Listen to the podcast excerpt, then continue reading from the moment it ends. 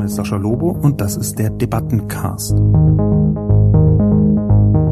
Dieser Podcast wird präsentiert von Scalable Capital, Deutschlands führendem Online-Vermögensverwalter. Sie suchen eine passende Altersvorsorge oder eine Alternative zu Ihrem Festgeld, das kaum noch Zinsen bringt?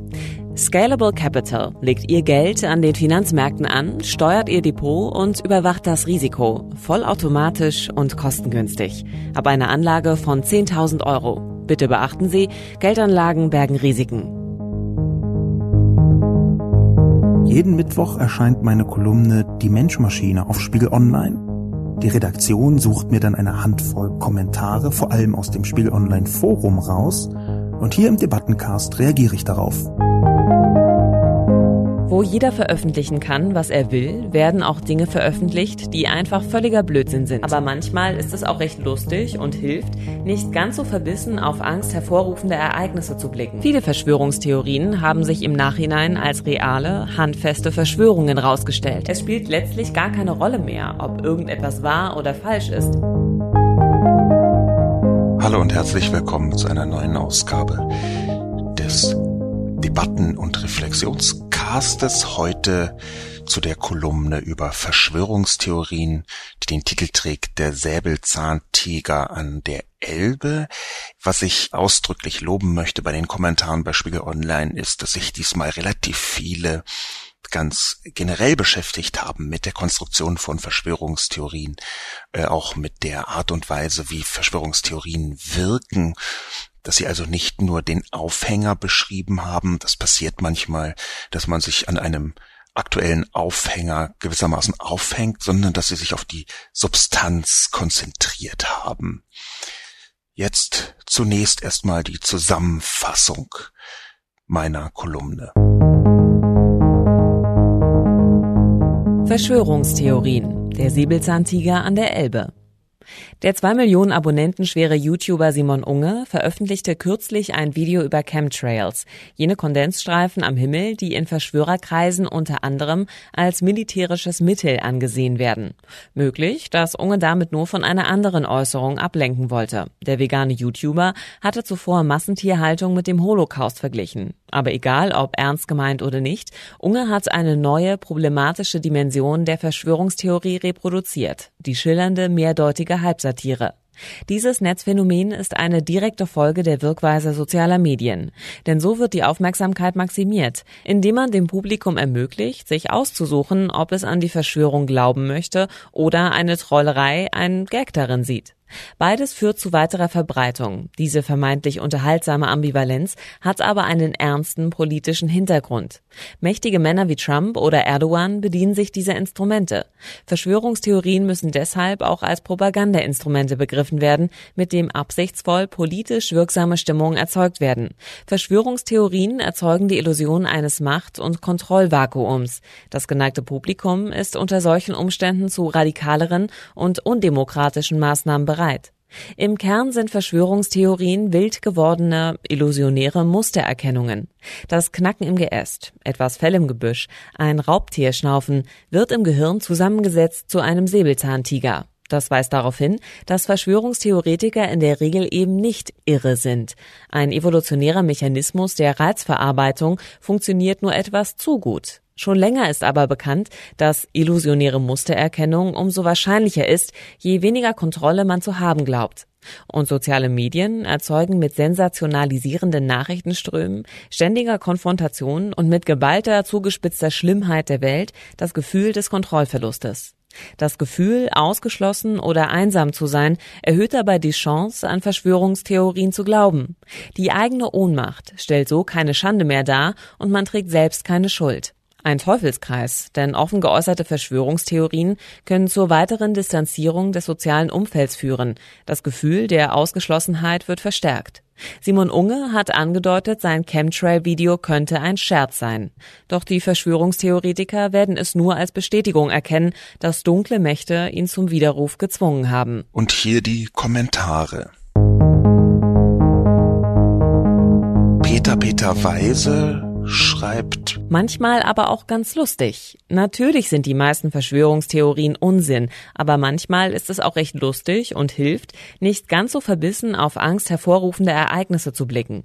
So wie zum Beispiel die Verschwörungstheorie, dass russische Agenten den Wahlsieg von Trump herbeigeführt haben oder dass Trump geisteskrank sei, vielen Menschen geholfen hat, ihren Schock über das Wahlergebnis in den USA besser zu verarbeiten. Dieser Kommentar, der auch der erste Kommentar unter meiner Kolumne ist, ist ein schöner Metakommentar, schön allerdings in ungefähr fünf Anführungszeichen. Peter Peter Weise gibt zwar richtig den Hinweis, dass manchmal auch Unterhaltsamkeit eine Rolle spielt. Das habe ich ja in der Kolumne auch schon angedeutet, wenn man sowas wie Halbsatire ähm, versucht näher einzugrenzen, dann gibt es bei Halbsatire eben genau die Leute, die darin Unterhaltung sehen und das deswegen weiter verbreiten, weil es so schön absurd ist, und diejenigen, die das ernst nehmen. Ähm, da gab es übrigens im letzten Jahr, der Artikel ist auch verlinkt in meiner Kolumne, ein längeres Stück auf einer englischsprachigen Plattform namens Vox.com über den im Prinzip erfolgreichsten YouTuber des Planeten, PewDiePie oder wie auch immer er ausgesprochen wird, ein Schwede, der angefangen hat, äh, interessanterweise wie Unge auch, mit so Let's Play-Videos und der dann irgendwann auch in andere Bereiche reingegangen ist und der eine Vielzahl von antisemitischen Scherzen gemacht hat. Und diese antisemitischen Scherze, die waren eben über die Abbildung von eindeutig antisemitischen Sprüchen in eine merkwürdige Zwischenebene gekommen. Ich spreche jetzt von diesem PewDiePie und nicht von Simon Unge. Da ist mir zum ersten Mal diese Halbsatire auf YouTube aufgefallen, dass man sich gleichzeitig distanzieren und gemein machen kann mit solchen Entwicklungen. Ich glaube, dass das der Ursprung davon ist, dieses Schillernde. Darauf geht auch Peter Weise hier ein, ignoriert so ein bisschen, dass ich genau das geschrieben habe, dass sie manchmal auch einfach lustig sind, aber dann gibt Peter Weise eine Wolte hinein, die mich erst verstört hat und die mir dann aber auch ein klitzekleines wenig die Augen geöffnet hat. Warum hat sie mich verstört? Weil Peter Peter Weise als zwei Verschwörungstheorien beschrieben hat, dass russische Agenten den Wahlsieg von Trump herbeigeführt haben oder dass Trump geisteskrank sei. Und das sind nun, wenn man das, den Begriff geisteskrank jetzt mal so ein bisschen beiseite lässt, zwei Annahmen, die weit über das hinausgehen, was Verschwörungstheorien sind. Nämlich, das sind schon konkrete auch an Anzeichen, die verifizierbar sind, geführte Vermutungen im öffentlichen Raum. Insofern hat Peter Peter Weise ganz clever die Definition umgedreht und hat auf etwas hingedeutet, hingewiesen, was in vielen Kommentaren zum Ausdruck kam, mal expliziter, mal weniger explizit, und was man bei der Besprechung von Verschwörungstheorien auch immer mit berücksichtigen muss, nämlich bis zu einem bestimmten Punkt gibt es Vermutungen, legitime Vermutungen, auch Theorien über das, was real ist, über die Wahrheit gewissermaßen, gibt es im politischen Raum Vermutungen, die irgendwann erst einen Kipppunkt der Verschwörungstheorie erreichen. Die Definition von Verschwörungstheorie ist nicht so eng, wie man das manchmal gerne hätte. Und natürlich neigt Mann und Mann hier im üblichen Sinn von mich selbst mit beinhaltend, natürlich neigt Mann dazu, in vielen Bereichen, die einem in den Kram passen, eine Vermutung fast so zu behandeln, als sei sie Realität, während man die, die einem nicht so sehr in den Kram passen, als Verschwörung begreift. Aber, und das möchte ich hier sehr deutlich eingrenzen, Verschwörungstheorie hat immer auch etwas mit einer Ebene zu tun der gesellschaftlichen Akzeptanz. Das ist also nicht nur eine Realität, sondern es geht hier auch um die verbreitete Deutung von dem, wie Realität interpretiert wird. Da gibt es ja lange, jahrtausendealte philosophische Schulen, die versuchen herauszufinden, was eigentlich Wahrheit ist und ab wann die äh, faktische, messbare Realität zu viel Deutung enthält und dann äh, kippt in ein Konstrukt hinein. Und hier ist es so, dass eine gesellschaftliche Vereinbarung besteht, die eben nicht mehr eine Verschwörungstheorie ist, dass russische Agenten zumindest versucht haben, den Wahlsieg von Trump mit zu beeinflussen. Ob und wie sie es geschafft haben, ist eine zweite Diskussion. Aber dass sie dort eingegriffen haben, das steht für mich inzwischen außer Frage. Es gibt dazu ja auch eine Untersuchung im US-amerikanischen Senat. Ich glaube also, so clever Peter Peter Weise das hier konstruiert hat, so sehr hat er nicht berücksichtigt, dass das über den Punkt der Verschwörungstheorie hinaus ist. Gleichzeitig hat er sowas mit Trump und geisteskrank beschrieben, ich würde sagen, dass Trump nicht überragend intelligent ist und ich glaube, dass äh, die Krankheit, die nachgewiesene Krankheit seines Vaters, der im ungefähr seinem Alter ähm, Alzheimer entwickelt hat, dass die dabei eine Rolle spielen kann. Aber das ist eine Möglichkeit, das ganz, was ganz konkret da ist, ist, dass eine Reihe von Fachleuten anhand von Trump bestimmte psychische Krankheiten aus der Distanz diagnostiziert haben. Nämlich etwa einen überbordenden Narzissmus. Es gibt sogar eine ganze Bewegung von äh, Fachleuten, von Medizinern, von Psychomedizinern, von Psychiatern in den Vereinigten Staaten, die sogar sagen, die sogenannte Goldwater Rule, also die Goldwater Regel, dass man aus der Distanz niemanden diagnostizieren solle, müssen wir hier beiseite lassen. Trump ist ein so mächtiger Mann, dass wir die starken Anzeichen für etwa einen Narzissmus definitiv ernst nehmen müssen. Und zumal nicht nur ein Narzissmus äh, mit dabei ist, sondern auch eine damit einhergehende Realitätsverschiebung, die massiven Einfluss auf seine Politik hat.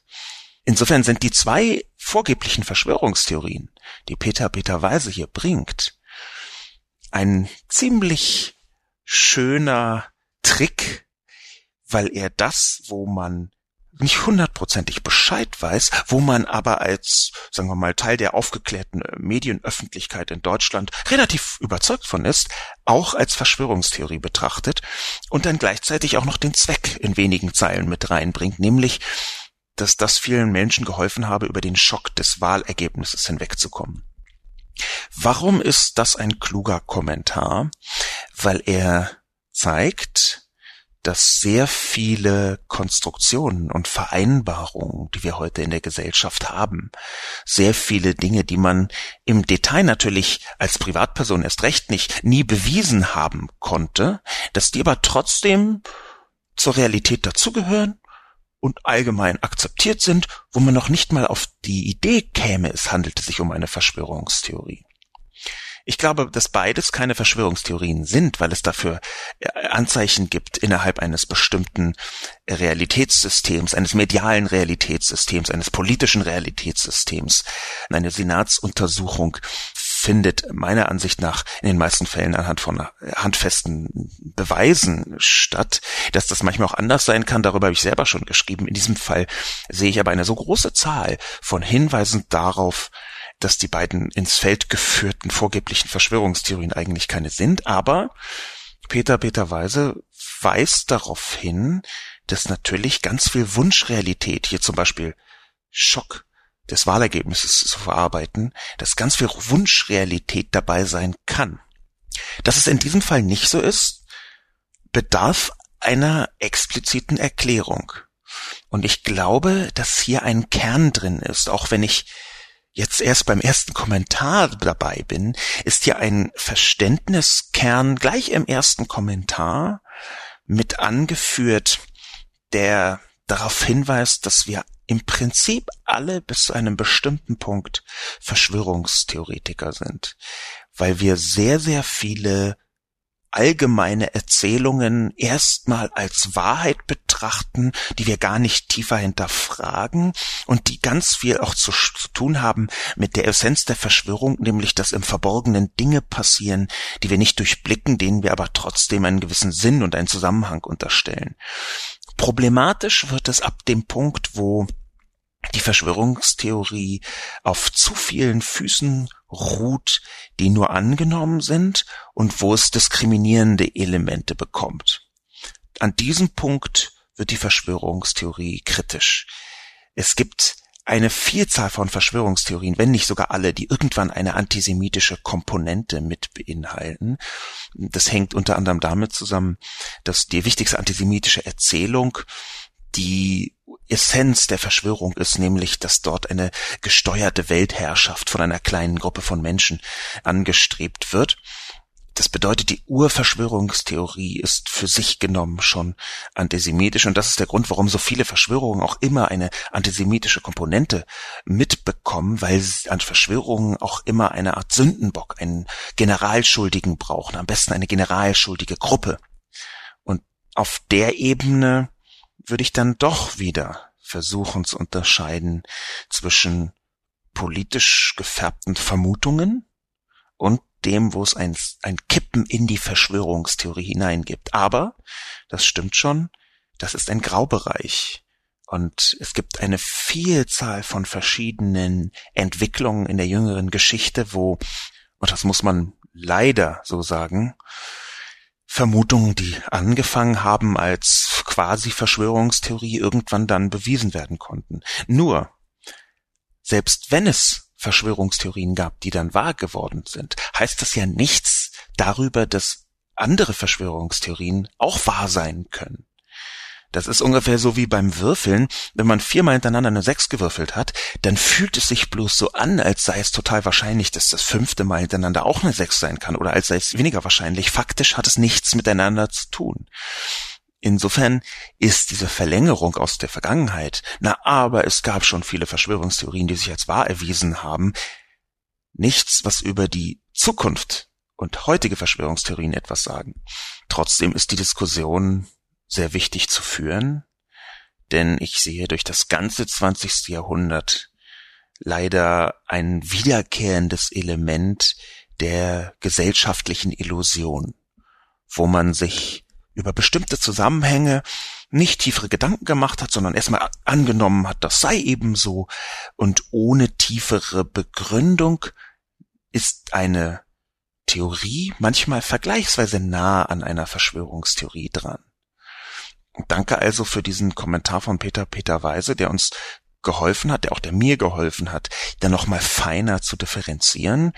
Wenn ich auch sagen muss, ich weiß nicht, ob das ernst gemeint ist bei Peter Peter Weise oder ob das tatsächlich von ihm so betrachtet wird, dass es nur eine Verschwörungstheorie sei, dass russische Agenten den Wahlsieg von Trump herbeigeführt haben. Insofern noch ein Meta-Dank für den Meta-Kommentar von Peter Peter Weise, weil er letztlich selbst schillert als Halbsatire.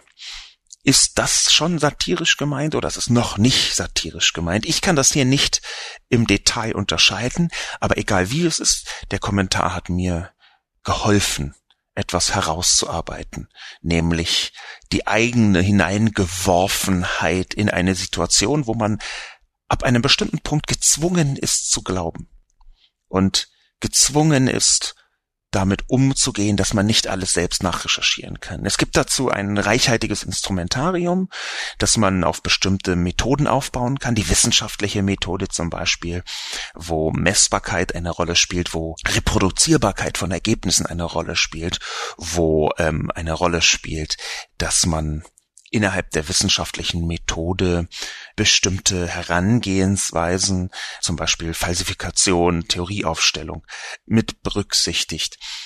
Aber trotzdem ist es in bestimmten Bereichen fast nicht anders möglich, als zu sagen, da verlasse ich mich auf diese Quellen, da verlasse ich mich auf diese Theorien, da verlasse ich mich auf diese Thesen und Vermutungen und dort eben nicht. Zeichenkette schreibt Der Preis der Freiheit. Wo jeder veröffentlichen kann, was er will, werden auch Dinge veröffentlicht, die einfach völliger Blödsinn sind. In einer ansonsten stabilen Gesellschaft mit klaren Wertvorstellungen und irgendeiner breit anerkannten Vision, wie es in der Zukunft mit ihr weitergehen soll, ist das ja auch kein Problem.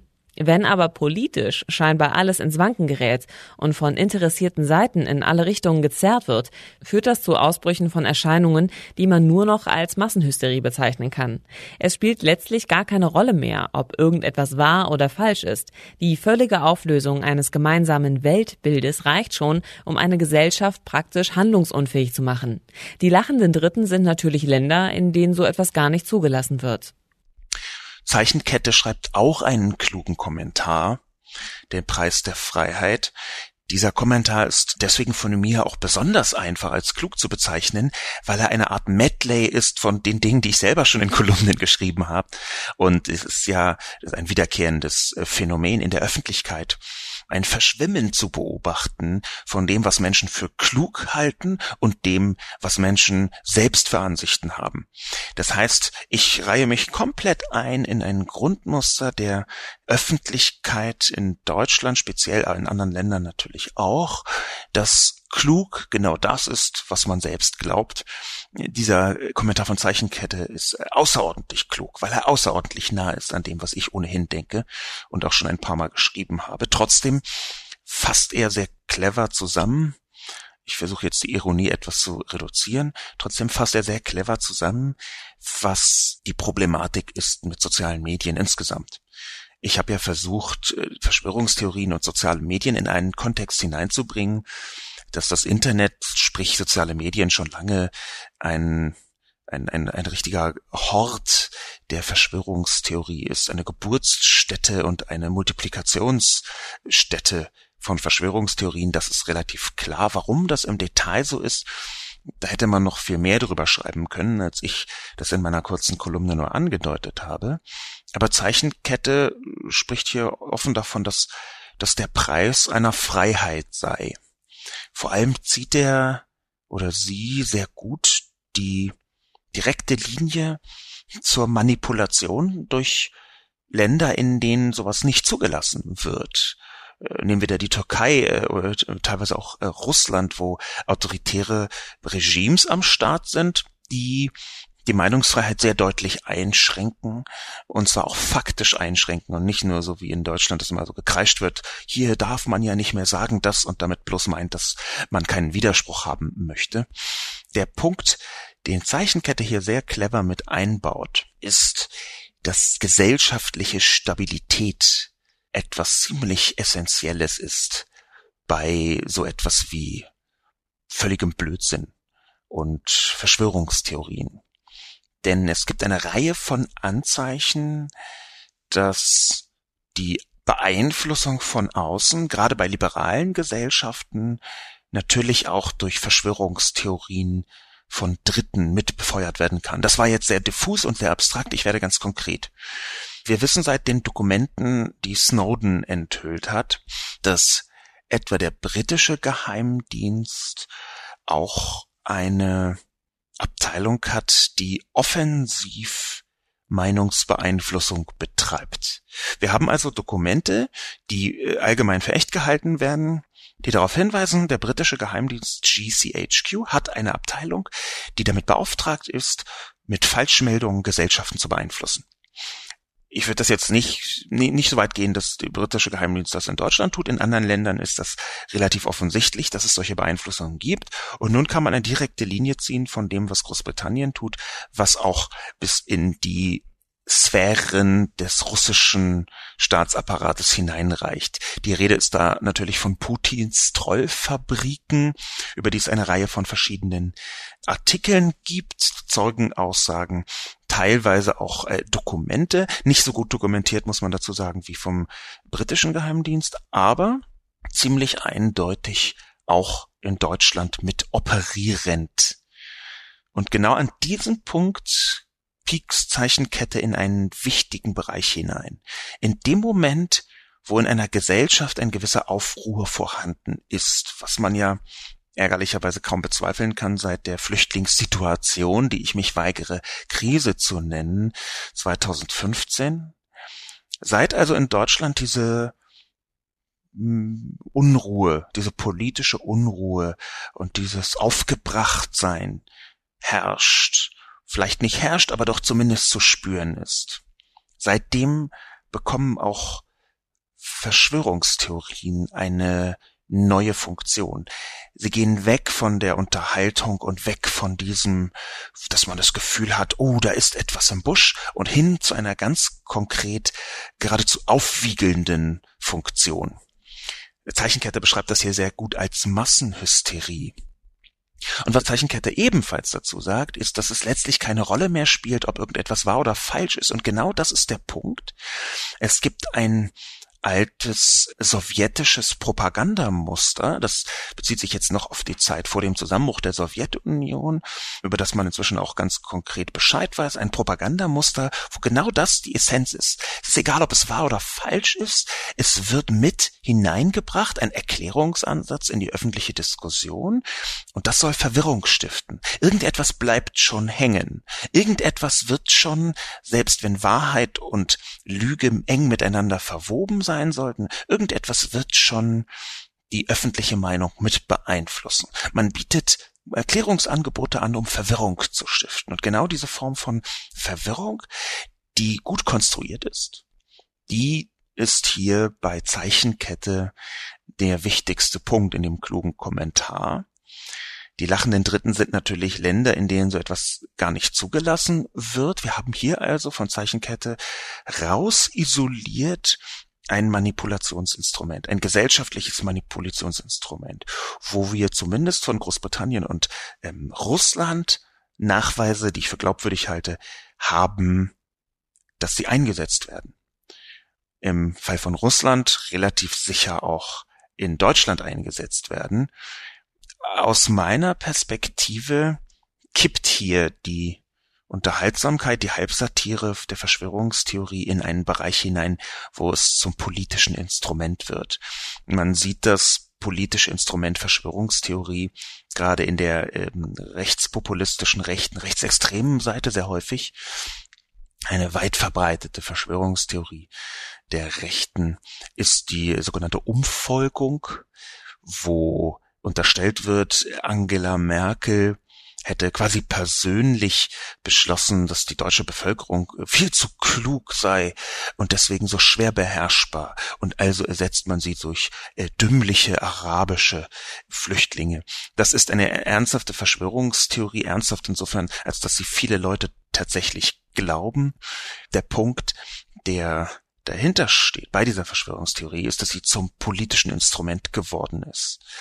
Und das ist genau dieser Bereich, wo es kippt von einer, sagen wir mal, merkwürdigen, etwas mysteriösen und vielleicht ein bisschen neben der Spur befindlichen Vermutung hin in eine Verschwörungstheorie, die bis zu genau diesem Punkt, den Zeichenkette angibt, Massenhysterie, viel auslösen kann. Die Problematik davon, die ist sehr viel größer, als die meisten Leute sich das aus meiner Perspektive im Moment eingestehen wollen oder die sich damit beschäftigen, vielleicht auch selbst sehen. Denn nehmen wir den ersten Kommentar von Peter Peter Weise und den zweiten von Zeichenkette zusammen, dann haben wir eine große Verunsicherung bis zu welchem Punkt sitzen wir selbst gesellschaftlichen Illusionen auf, die wir für absolut wahr und völlig unhinterfragt halten, und ab welchem Punkt kippt das Ganze in Verschwörungstheorien? Ab welchem Punkt wird aus einer legitimen Vermutung auf Basis von scheinbar tatsächlich sehr gut nachvollziehbaren Fakten eine politische Instrumentalisierung? Wo genau ist der Graubereich, der anfängt problematisch zu werden. Welchen Vermutungen in dem großen Bereich zwischen Vermutung und Verschwörungstheorie sitzt man vielleicht selbst auf, die an bestimmten Punkten eigentlich politische Instrumente sind. Das, was ich befürchte, ist, dass wir in zu vielen Bereichen selbst gar nicht, auch als aufgeklärte in meinem Fall linksliberal denkende Menschen nicht mehr durchschauen, was noch genau verlässliche Realität ist, messbare Realität, was schon Interpretation ist und ab welchem Punkt das kippt.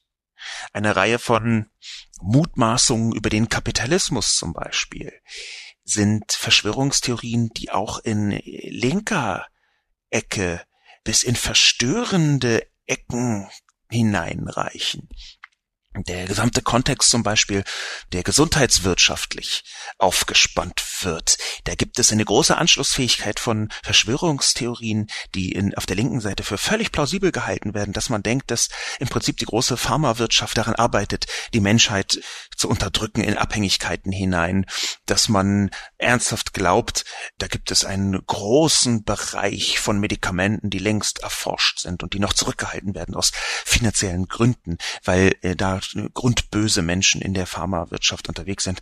Das sind Verschwörungstheorien in vielen Fällen. Auch die haben an einigen Punkten wie viele Verschwörungstheorien einen kleinen Aspekt der Wahrheit mit dabei.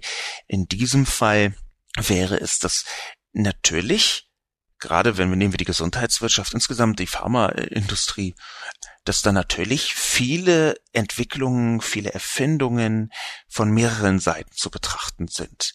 Ab welchem Punkt ist es legitim zu sagen, oh, das, das Medikament können wir erst im nächsten Jahr auf den Markt bringen, weil wir die Einführung jetzt nicht bezahlen können. Ab welchem Punkt ist es legitim, bestimmte Forschungsergebnisse nicht weiter zu verfolgen? Das sind Diskussionen, die gar nicht so leicht zu führen sind. Auch hier gibt es viele Grauwerte.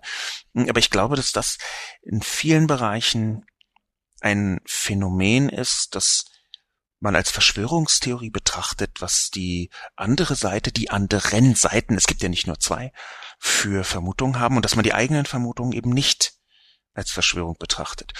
Jetzt, wo ich über Pharmaindustrie geredet habe, über Gesundheitswirtschaft, muss ich der Transparenz halber, die mir wichtig ist, allerdings auch anfügen, dass ich regelmäßig Vorträge halte. Das ist meine Haupteinnahmequelle und dass etwa ein Fünftel dieser Vorträge aus der Gesundheitswirtschaft stammen. Das heißt, ich bin da selber auch in einer finanziellen Beziehung zu solchen Unternehmen. Das möchte ich des Transparenz halber anführen. Ich fand es aber genau deswegen auch spannend, weil ich dann tieferen Einblick habe, zu sehen, wie Verschwörungstheorien quer durch die politischen Lager sprießen. Und nicht nur das, dass sie auch bis in Köpfe hineinreichen, die hochgebildet sind, die äh, akademisch äh, Würden und Wein mit sich rumtragen in großer Zahl es wäre mal ein eigenes Thema darüber nachzudenken, warum so viele ältere, akademisch höchst gebildete Männer irgendwann ins rechte, rechtspopulistische, sogar rechtsextreme kippen. Ich habe da meine eigenen Theorien, vielleicht ja sogar Verschwörungstheorien, passenderweise, warum das so ist. Aber das ist jetzt gerade gar nicht das Thema. Das Thema ist eher, dass auch hohe Intelligenz, auch ein hoher Bildungsgrad ganz offensichtlich nicht davor schützt, in Verschwörungstheorien hineinzukippen meine Kolumne sollte auch absichtlich nicht so ein auf den Schlamm hauen sein. Sie ist dementsprechend auch nicht so wahnsinnig intensiv verbreitet worden in sozialen Medien. Im sozialen Medien sind ja schlammhauaffin. Äh, sie sollte äh, eher einen Überblick sein über den aktuellen Forschungsstand zwischen sozialen Medien und Verschwörungstheorien. Das ist ziemlich interessant, wie da regelmäßig Neues entdeckt wird. Und zwar nicht nur an der Weiterentwicklung bei Verschwörungstheorien durch soziale Medien, sondern auch dadurch, dass Verschwörungstheorien, die schon länger untersucht werden, in sozialen Medien überhaupt erst in den Details ans Tageslicht kommen. Es war einfach vorher nicht so, dass man die Gedankengänge bis im, bis ins Einzelne nachvollziehen konnte von Verschwörungstheoretikern, was die Forschung erschwert hat. Und jetzt durch soziale Medien, das habe ich in dem Artikel geschrieben, wird zwar einerseits die Forschung auch wieder erschwert, weil soziale Medien sich so schnell entwickeln, aber andererseits wird sie auch erleichtert, weil soziale Medien ein Schlaglicht darauf werfen, wie etwa solche Theorien verbreitet werden wie Menschen anfangen, damit in Kontakt zu kommen, sie sich dann zu eigen zu machen, weil man das alles dokumentiert hat in sozialen Medien. Zur Erinnerung, dieser Podcast wird präsentiert von Scalable Capital, Deutschlands führendem Online-Vermögensverwalter. Professionell, bequem und kostengünstig. Walter de Zschäpe schreibt, Ist der Sozialismus nicht auch eine Verschwörungstheorie? Sind die Thesen über Neoliberalismus, die Steuerung der Politik durch das Kapital, seine Lobbyisten, so wie jetzt zur Dieselkrise in allen Foren geäußert, nicht ebenso eine Verschwörungstheorie, ebenso die Thesen der Auslösung von Kriegen, einschließlich der beiden Weltkriege durch das Großkapital, nur eben die KPD-Variante der Weltverschwörung? Natürlich auch die Imperialismustheorien von Lenin oder Luxemburg.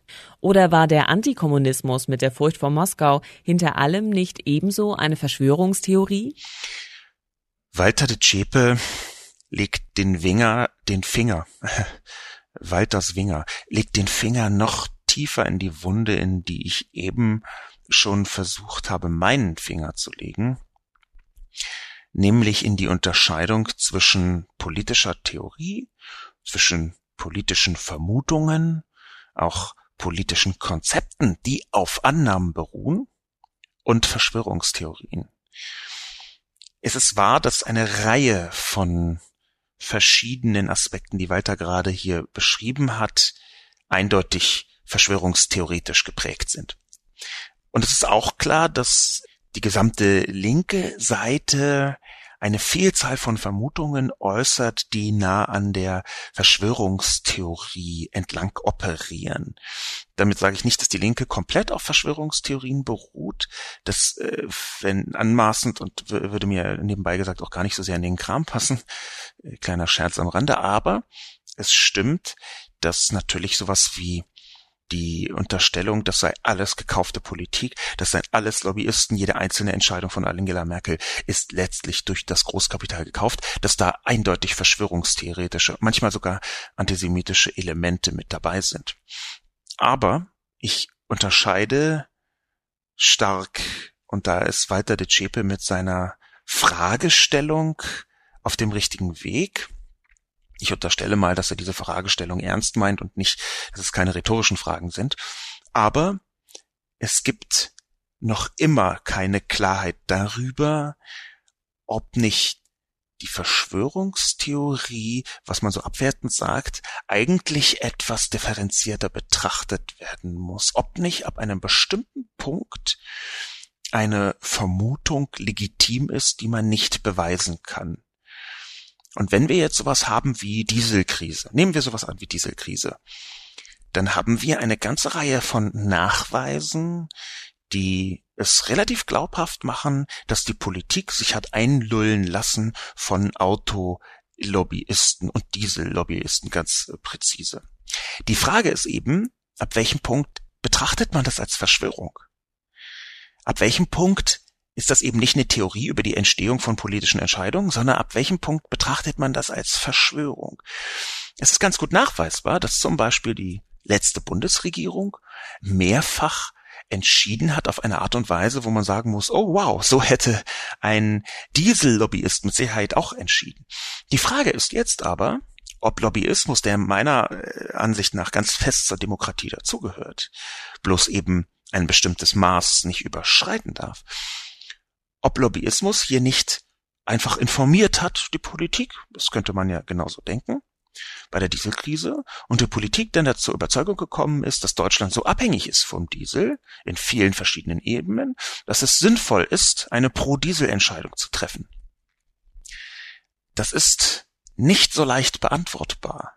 Und natürlich gibt es Elemente der Verschwörungstheorie auch rund um die Dieselkrise für mich hier dran an diesem, an dieser Fragestellung von Walter de Zschäpe weiterbringend, das, was mich also an diesem Kommentar weiterbringt, ist darüber nachzudenken, wie politische Theorien und politische Konzepte gar nicht so ein, ein große konsistente Richtung ist, sondern wie auch politische Konzepte, die ganz normal im Alltag überhaupt gar nichts mit Verschwörung zu tun haben, so einen Beiklang der Verschwörung entwickeln können. Eigentlich könnte man daraus schließen, dass Verschwörungstheorie bloß simplifizierte politische Theorie mit einer Sündenbockfunktion dran ist. Dass also Verschwörungstheorie eigentlich eine Vereinfachung ist von dem tatsächlich Bestehenden, was aber leicht instrumentalisierbar ist. Das, was ich hier mitnehme aus dem Kommentar von Walter de Zschäpe, ist, dass es zu jeder politischen Überzeugung auch eine super einfache Antwort, eine nicht komplexe Antwort gibt, die zum einen den Vorteil hat, dass auch weniger clevere Leute sie verstehen können, die zum zweiten aber den Vorteil hat, dass auch sehr viel clevere Leute, sehr viel intelligentere und gebildetere Leute, an dem Punkt irgendwann das Denken einstellen können und sagen können, ach, da muss ich nicht mehr differenzieren, da habe ich die einfache Lösung und ich habe auch noch einen, einen Generalsündenbock, den ich mit anflanschen kann. Wenn das so stimmt, was ich mir jetzt gerade so überlegt habe, dann müsste man in jeder politischen Entscheidung immer wieder darauf pochen zu differenzieren, immer wieder die vielen Fallstricke der einfachen Lösung vermeiden, weil die einfache, die simple Erklärung schon der erste Schritt in Richtung Verschwörungstheorie sei. Der erste Schritt in einer komplexen Welt ist aber natürlich fast immer Simplifizierung und das wiederum bedeutet, es ist in vielen Fällen schon auch eine Definitionsfrage. Sind wir noch bei der legitimen Simplifizierung? Man kann sich zu Tode differenzieren, ganz eindeutig. Oder sind wir schon bei einer Simplifizierung, die in Richtung Verschwörung kippt? Auch das eine Frage, die ich gar nicht beantworten möchte, sondern die ich jetzt einfach hier in meinem Debatten- und Reflexionscast in den Raum stellen möchte. Der nächste Kommentar von Simont. Das Schlimmste daran ist, Unsinn und Lügen zu verbreiten kostet weder viel Mühe noch Zeit. Diesen Unsinn zu widerlegen kostet viel von beidem und ist dann auch noch sinnlos, weil jenige ohnehin nicht mit Fakten und Logik überzeugt werden können. Es gibt aber ein universelles Gegenargument gegen alle Verschwörer, und zwar die unglaubliche Menge der Menschen, die alle dicht halten oder gehirngewaschen sein müssten. Die Russen sollen beim Mondlandungsfake stillgehalten haben? Millionen Menschen, die sich mit Astronomie, Raumfahrt und Satellitentechnik beschäftigen, sollen alle die flache Erde geheim halten? All die Flugzeugbauer und Chemiearbeiter packen nicht aus über die Chemtrails? Simond bietet einen wichtigen zusätzlichen Aspekt, nämlich, dass es so simpel ist, Unfug in die Welt zu prügeln und dass es so schwierig ist, den zu widerlegen. Und das ist richtig. Man kann sich an einem Tag 100 Verschwörungstheorien ausdenken und es kostet sehr viel Mühe und Zeit nachzurecherchieren, was denn tatsächlich der Fall ist und wo genau sie falsch abgebogen sind. Erst recht, wenn man seine Lügen geschickt verwebt mit der Wahrheit, beziehungsweise mit dem, was als Wahrheit akzeptiert ist. Dass man also nicht komplett alles erfindet, sondern dass man so einzelne Punkte mit einbaut in die Verschwörungstheorie, in die Lüge, in die Fake News hinein, die man natürlich dann auch googeln kann und die dann so tun, als würde es tatsächlich die gesamte Theorie bestätigen. Das ist ein uralter Propagandatrick übrigens auch. Wir hatten ja vorher schon einen kurzen Track darüber, wie Verschwörungstheorie auch als politisches Instrument benutzt werden kann. Ähm, und da ist die Propaganda, die klassische politische Beeinflussung ohne jedes Hemmnis der Wahrheit schon ziemlich gut erforscht.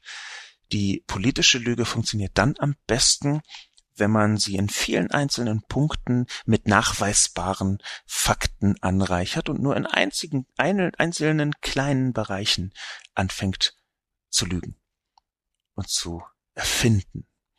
Dann nämlich fangen die Leute an nachzuforschen und sagen, oh, Punkt A stimmt, Punkt B stimmt, Punkt C und J und D stimmen auch und kommt nicht darauf, dass Punkt E eben komplett gelogen ist. Darauf weist Simon hin. Ich möchte auf etwas hinweisen, was vielleicht dieser sehr düsteren äh, Ansage etwas entgegensteht.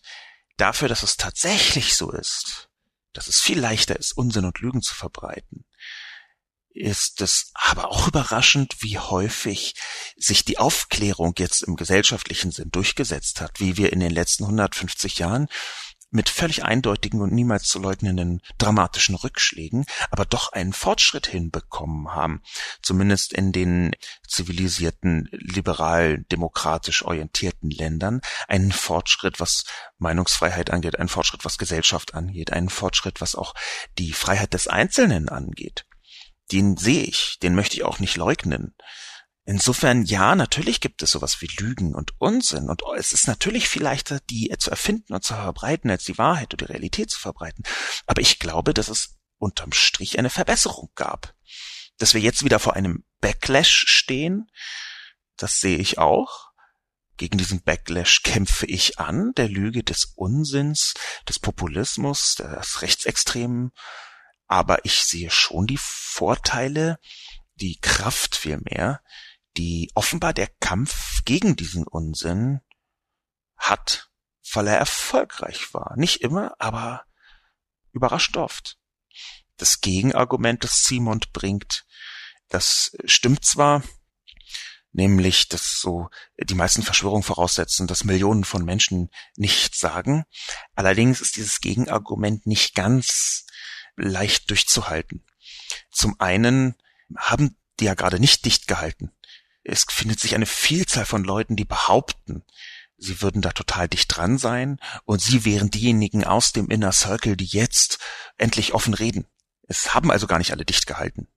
Und zum Zweiten ist das Argument auch deswegen manchmal etwas problematisch, weil, und hier zitiere ich einen äh, Vorredner beziehungsweise jemanden, der auch kommentiert hat, es geht da gar nicht im Detail drum um Logik, um Wahrheit oder Nichtwahrheit. Es geht nicht darum, dass man da bis ins Detail logisch konsistent argumentieren kann. Im Gegenteil, Verschwörungstheorie ist so wie Verschwörungstheoretiker das betrachten, auch immer eine Art blinder Fleck, der vollkommen ausgenommen ist von jeder kritischen Überprüfung. Das macht es ja so schwierig, auch mit Leuten zu diskutieren, die Verschwörungstheorien anhängen, weil man ihnen Fakten bringen kann und sie werden immer sagen, nein. Das sagt ja sogar Simon selber. Simon zitiert hier, diejenigen können ohnehin nicht mit Fakten und Logik überzeugt werden. Und deswegen ist es ja gerade völlig egal, ob man das Argument bringt, Millionen von Menschen sollen stillgehalten haben. Ich habe äh, versucht, im Studien zu zitieren in meiner Kolumne, die die Verschwörungstheorie eher als psychologisches Muster betrachten, und zwar explizit nicht als irgendeine äh, Krankheit, die dahinter steht, sondern als ein Grundmuster, das im Kopf vorhanden ist und das eben manchmal etwas ähm, ja überschießt. Das ist ein Teil der aktuellen Forschung, das ist der aktuelle Forschungsstand zumindest zum Teil. Ich habe mir jetzt zwei oder drei Studien herausgesucht, die ganz gut erklären, warum wir alle so anfällig sind für Verschwörungstheorien. Warum die Pseudoskepsis im Prinzip der Anfang der Verschwörungstheorie für jeden ist. Und mit Pseudoskepsis meine ich an dieser Stelle, dass man sehr skeptisch ist gegenüber dem, was die Außenwelt einem so vorsetzt, dass man aber ausgerechnet in den eigenen Positionen nicht skeptisch ist. Der Grundzug der Skepsis, der absolut elementar ist, der muss auch immer sich selbst mit berücksichtigen. Wenn man die eigene Position nicht skeptisch in Frage stellt, dann ist man pseudoskeptisch. Und das ist der erste Schritt in Richtung Verschwörungstheorien. Anna 15 64 64 64 11 56 schreibt und nun ich vermisse eine Lösung. Herr Lobo schreibt sich ja um Kopf und Kragen bei der Beschreibung des Phänomens. Einzig fehlen mir die Lehren, die man daraus ziehen sollte, beziehungsweise wie man damit umgehen soll. Schwachsinnige Botschaften verbieten? Das wäre mir zu tiefgreifende Zensur. Und wer soll das entscheiden? YouTube? Mars? Herr Lobo? Oder möchte der Kolumnist auf die Gefährlichkeit von Verschwörungstheorien aufmerksam machen und ein Bewusstsein dafür schaffen, nicht jeden Mist für bare Münze zu halten? Jeder Mensch, der bis drei zählen kann, weiß, dass eine Nachricht über Nebel bei Hamburg an der Elbe nichts Besonderes ist und kann das Ganze überhaupt nicht ernst nehmen. Anna, das möchte ich jetzt mal verkürzt sagen, Anna hat ja offensichtlich eine andere Vorstellung der Bedeutung von um Kopf und Kragen schreiben als ich. Wenn sie der Lösung komplett oder der, der, der Kolumne komplett zustimme, weiß ich gar nicht, wo ich mich genau um Kopf und Kragen schreiben soll. Aber was stimmt ist, dass ich kein Lösungsangebot mache oder kein explizites, ausdrückliches, einfaches Lösungsangebot schreibe. Und das liegt daran, dass ich es nicht habe. Das ist jetzt vielleicht traurig, aber das ist die Wahrheit. Ich habe nicht eine eindeutige Lösung, wie man damit umgeht. Im Gegenteil. Ich bin in Kontakt mit mehreren Menschen, die ich als Verschwörungstheoretiker begreifen würde. Ich habe interessanterweise am Tag der Kolumne einen jungen Mann getroffen auf der Straße, der mich ansprach, ein Politologiestudent, mit dem ich noch bevor meine Kolumne veröffentlicht worden ist, in die Diskussion kam. Er sprach mich an auf der Straße, ich bin ja leicht zu erkennen mit meiner Frisur, und sagte, ach toll, Herr Lobo, ja, ich habe Ihre Kolumnen gelesen zum tiefen Staat und äh, Geheimdiensten. Und war ich erstmal sehr angetan. Ich freue mich immer, wenn Menschen nicht nur meine Kolumnen lesen, sondern sie auch noch zwei Jahre später im Kopf behalten und im Detail sogar noch wissen, was für Formulierungen ich benutzt habe. Da war ich also sehr geschmeichelt. Und dann entwickelte sich das Gespräch weiter und es wurde immer deutlicher, da steht jemand vor mir, der einen guten Teil meiner Kolumnen, zum Beispiel über die Veröffentlichung von Snowden, so gelesen hat, und zwar genau in den Auszügen gelesen hat und alle anderen ignoriert hat, dass sie in sein verschwörungstheoretisches Gebäude hineinpassen. Da war ein junger Mann, von dem ich sagen würde, hochintelligent, gebildet, wie sie gesagt, Politologiestudent, der bis in die Details hinein verschwörungstheoretisch argumentiert hat. Er hat die gesamten Klassiker der Verschwörungstheorien, auch die großen Ikonen der Verschwörungstheorien mit benannt er hatte die Bücher alle gelesen. Ich konnte die nur in einzelnen Teilen jetzt vor Ort widerlegen, wäre zu viel gesagt, es war ein Gespräch, aber ich hatte die natürlich nur in einzelnen Teilen gelesen weil ich mich auch im Bekanntenkreis schon häufiger mit Verschwörungstheorien auseinandersetzen musste und dann so zwei, drei Klassiker, Buchklassiker der Verschwörungstheorie mit äh, versucht habe, mir anzuschauen und zu schauen, mir anzuschauen, nach welchen Mechanismen die funktionieren. Aber dieser junge Mann stand vor mir und war in seinen Bereichen so über die Maßen präzise informiert, dass es mir schwer fiel, ihm zu widersprechen. Ich konnte ihm dann sang, der kam dann natürlich dann mit dem 9-11 äh, und dass da natürlich ein Inside-Job und so weiter und so fort stattgefunden habe. Er kam dann mit einer solchen Vielzahl von Fakten und vermeintlichen Fakten und Einschätzungen, hatte mindestens 20 Bücher gelesen zu 9-11, die äh, nach meiner Einschätzung mindestens zur Hälfte verschwörungstheoretisch unterwegs sind. Aber genau da war der Punkt erreicht, wo ich gemerkt habe, ich habe eben keine Lösung dafür. Auch im Bekanntenkreis, wenn ich da über Verschwörungstheorien diskutiere, die ähm, sehr viel mehr Leute verfolgen, als man das am Anfang so annimmt, dann ist es eben nicht so, dass man dieses Generalrezept hat. Und was im Einzelnen, im Bekanntenkreis gilt, gilt leider auch auf einer gesellschaftlichen Ebene.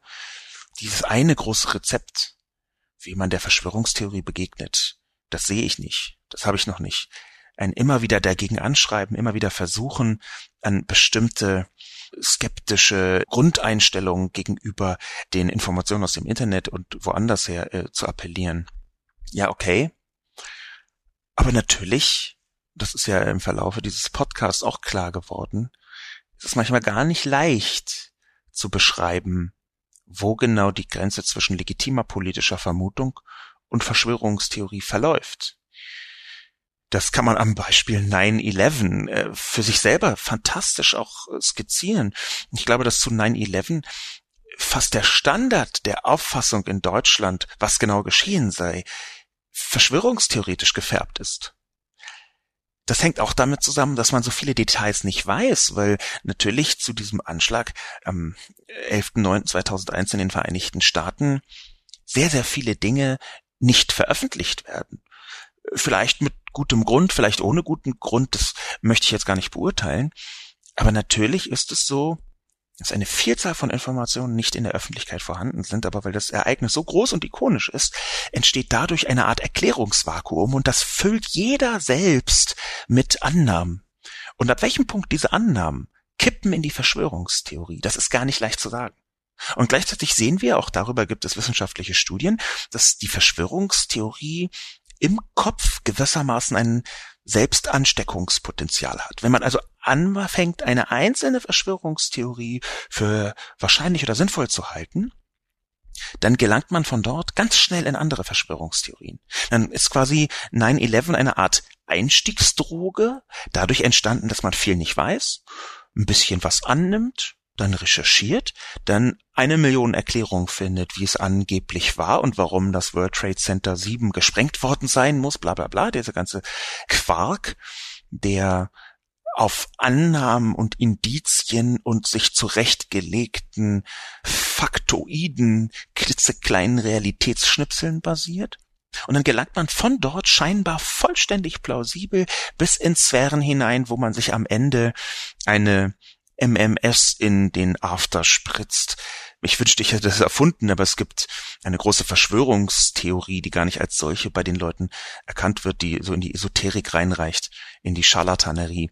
MMS wird da als Wundermittel gefeiert, eine Art Chlorbleiche, äh, chemisch in der Nähe von Chlorbleiche, die im Namen MMS äh, tatsächlich so Miracle Mineral Solution trägt, will sagen, ein, eine Substanz, die schon Miracle, also Wunder, Wundersubstanz im Namen hat, wird von vielen Menschen betrachtet als ein Wundermittel gegen ungefähr alles. Ich wünschte, ich würde da treiben, wenn ich sage, dass es Menschen gibt, die darin eine Heilung gegen AIDS und Krebs, Kopfschmerzen, Schnupfen, Grippe, Autismus sehen, die also so derart weggedreht sind von allem, was noch plausibel sind. Und es gibt Menschen, die über Einstiegsdroge 9-11 dann bis in solche esoterischen und verschwörungstheoretischen Zirkel hinein sich haben treiben lassen. Und ich kenne auch davon Leute und ich glaube, das ist schwierig bis gefährlich, weil ab einem bestimmten Punkt, wenn man den Grundmechanismus der Verschwörungstheorie überhaupt erstmal akzeptiert, nämlich die Nicht-Skepsis in manchen Bereichen, dieser blinde Fleck der Skepsis, wenn man das erstmal akzeptiert, dass man dann einen Hang runterkullern kann. Und ich glaube auch, dass wir alle dafür empfänglich sein können. Dass man sich nicht erheben sollte über Verschwörungstheoretiker. Natürlich gibt es da auch äh, Kreuzdove darunter, wie es auch Kreuzdove unter den Nicht-Verschwörungstheoretikern gibt. Aber die Essenz ist, wir sind alle nicht besonders gut da drin, Verschwörungstheorien abzuhalten aus unseren Gedanken. Es ist ein ständiger Kampf. Das wäre eine Lösung, die ich nicht reingeschrieben habe, weil es keine Generallösung ist, sondern weil es leider die Lösung ist, die schon immer da liegt und die auch so offen da liegt, dass man immer wieder und immer weiter kämpfen muss, dass eine offene, aufgeklärte, liberale und auch nach rationalen Prinzipien funktionierende Gesellschaft nicht selbstverständlich ist, sondern etwas ganz Fragiles, für das man immer kämpfen muss. Es ist nie zu Ende, dieser Kampf immer weiterzumachen, auch gegen Verschwörungen und Verschwörungstheorien zu kämpfen, die in einem selbst aufblühen und wo man einen, nur einen einzelnen kleinen Schritt entfernt ist von Annahmen, die einen von einem aufgeklärten Menschen zu einem Verschwörungstheoretiker machen. Ich selbst, das möchte ich vielleicht als Offenbarung mit hineinbringen in diesen Podcast, um sehr deutlich zu machen, dass ich mich da nicht erheben will. Ich selbst habe während der Snowden-Enthüllungen oder eigentlich nach den Snowden-Enthüllungen eine äh, psychologisch komplizierte Phase durchgemacht. Das hat mich sehr, sehr erschüttert. Das lässt sich bis heute nachlesen, zum Beispiel in meinem recht bekannt gewordenen FAZ-Artikel von Januar 2014. Die Kränkung der Menschheit, etwas bekannter unter das Internet ist kaputt, wo deutlich spürbar meine Erschütterung ist. Und in dieser psychologisch sehr wirksamen Erschütterung auf mich bin ich bis in Grenzbereiche der Verschwörungstheorie hineingeraten, weil Snowden uns Dokumente enthüllt hat von Dingen, die ich nie für möglich gehalten hätte und die mich erschüttert haben in bestimmten Grundannahmen und die gezeigt haben, dass die westlichen Demokratien sehr offensichtlich bis in verfassungsfeindliche Sphären hineinstechen. Und zwar nicht nur in anderen Ländern, das war schon vorher bekannt, sondern auch in den westlichen Demokratien selbst. Und das hat mich so erschüttert, dass ich in Randbereichen, ich würde nicht sagen, dass ich die Grenze überschritten habe, aber dann wieder bin ich vielleicht gar nicht der Beste, genau das zu beurteilen. Aber das hat mich bis in Randbereiche der Verschwörungstheorie, zum Beispiel rund um den schon erwähnten tiefen Staat hineingebracht, wo ich in bestimmten Momenten hätte kippen können. Ich glaube, ich habe es geschafft, dass das nicht passiert ist, aber ich war definitiv sehr anfällig in diesem Moment dafür. Und man sieht das, wenn man genau hinguckt, auch in meinen Kolumnen. Insofern ist das, was Verschwörungstheorie bedeutet, etwas, wo man nicht immun dagegen sein kann, sondern wo man immer wieder dagegen kämpfen muss, wo man immer wieder versuchen muss, direkt bei sich selber anzufangen und sich selbst zu überprüfen, ist man schon über die Grenze hinaus. Den letzten Kommentar, den ich besprechen möchte, der ist von Jor L. Hilfe. Das ist meine Verschwörungstheorie. Wir sind umgeben von Verschwörungstheoretikern. Sie wollen die Deutungshoheit und die hart erkämpfte, aufgeklärte Gesellschaft zerstören. Und dieser Kommentar hätte ja von mir sein können. Auch das ist wie der erste Kommentar. Als letzter Kommentar ein schöner Meta-Kommentar. Und er ist deswegen so schön Meta, weil er diese Grenze des Verschwimmens zwischen Verschwörungstheorie und politischer Theorie tatsächlich nochmal aufs Korn nimmt und gleichzeitig meine These stützt, dass wir einen Kampf haben, der nicht zu Ende ist. Einen Kampf gegen die Verschwörungstheorie als politisches Instrument, aber auch als gegen die Aufklärung gerichtetes Instrument. Die Verschwörungstheorie, die Esoterik, der allzu leichtfertig geschenkte Glaube und das, wogegen diese Mechanismen wirken, ist tatsächlich Zitat Joel, die hart erkämpfte, aufgeklärte, säkulare Gesellschaft. Ohne das in toto abwerten zu wollen, sehe ich hier, wie Joel mit seinem Kommentar recht hat. Es ist ein Kampf, es bleibt ein Kampf. Der Aberglaube, die Verschwörungstheorie. Aus meiner Sicht ist er nicht zu Ende. Und mit dieser leichten Ernüchterung des ständigen Kämpfenmüssens möchte ich trotzdem positiv schließen. Ich glaube, eine aufgeklärte liberale demokratische Gesellschaft ist schon ziemlich weit gekommen bei diesem Kampf. Und nur, dass sich jetzt neue Fronten ergeben haben bei diesem Kampf, heißt lange noch nicht, dass wir A aufgeben sollten, weil wir nichts hinbekommen haben, oder dass wir B uns ausruhen sollten. Im Gegenteil. Mein Name ist Sascha Lobo.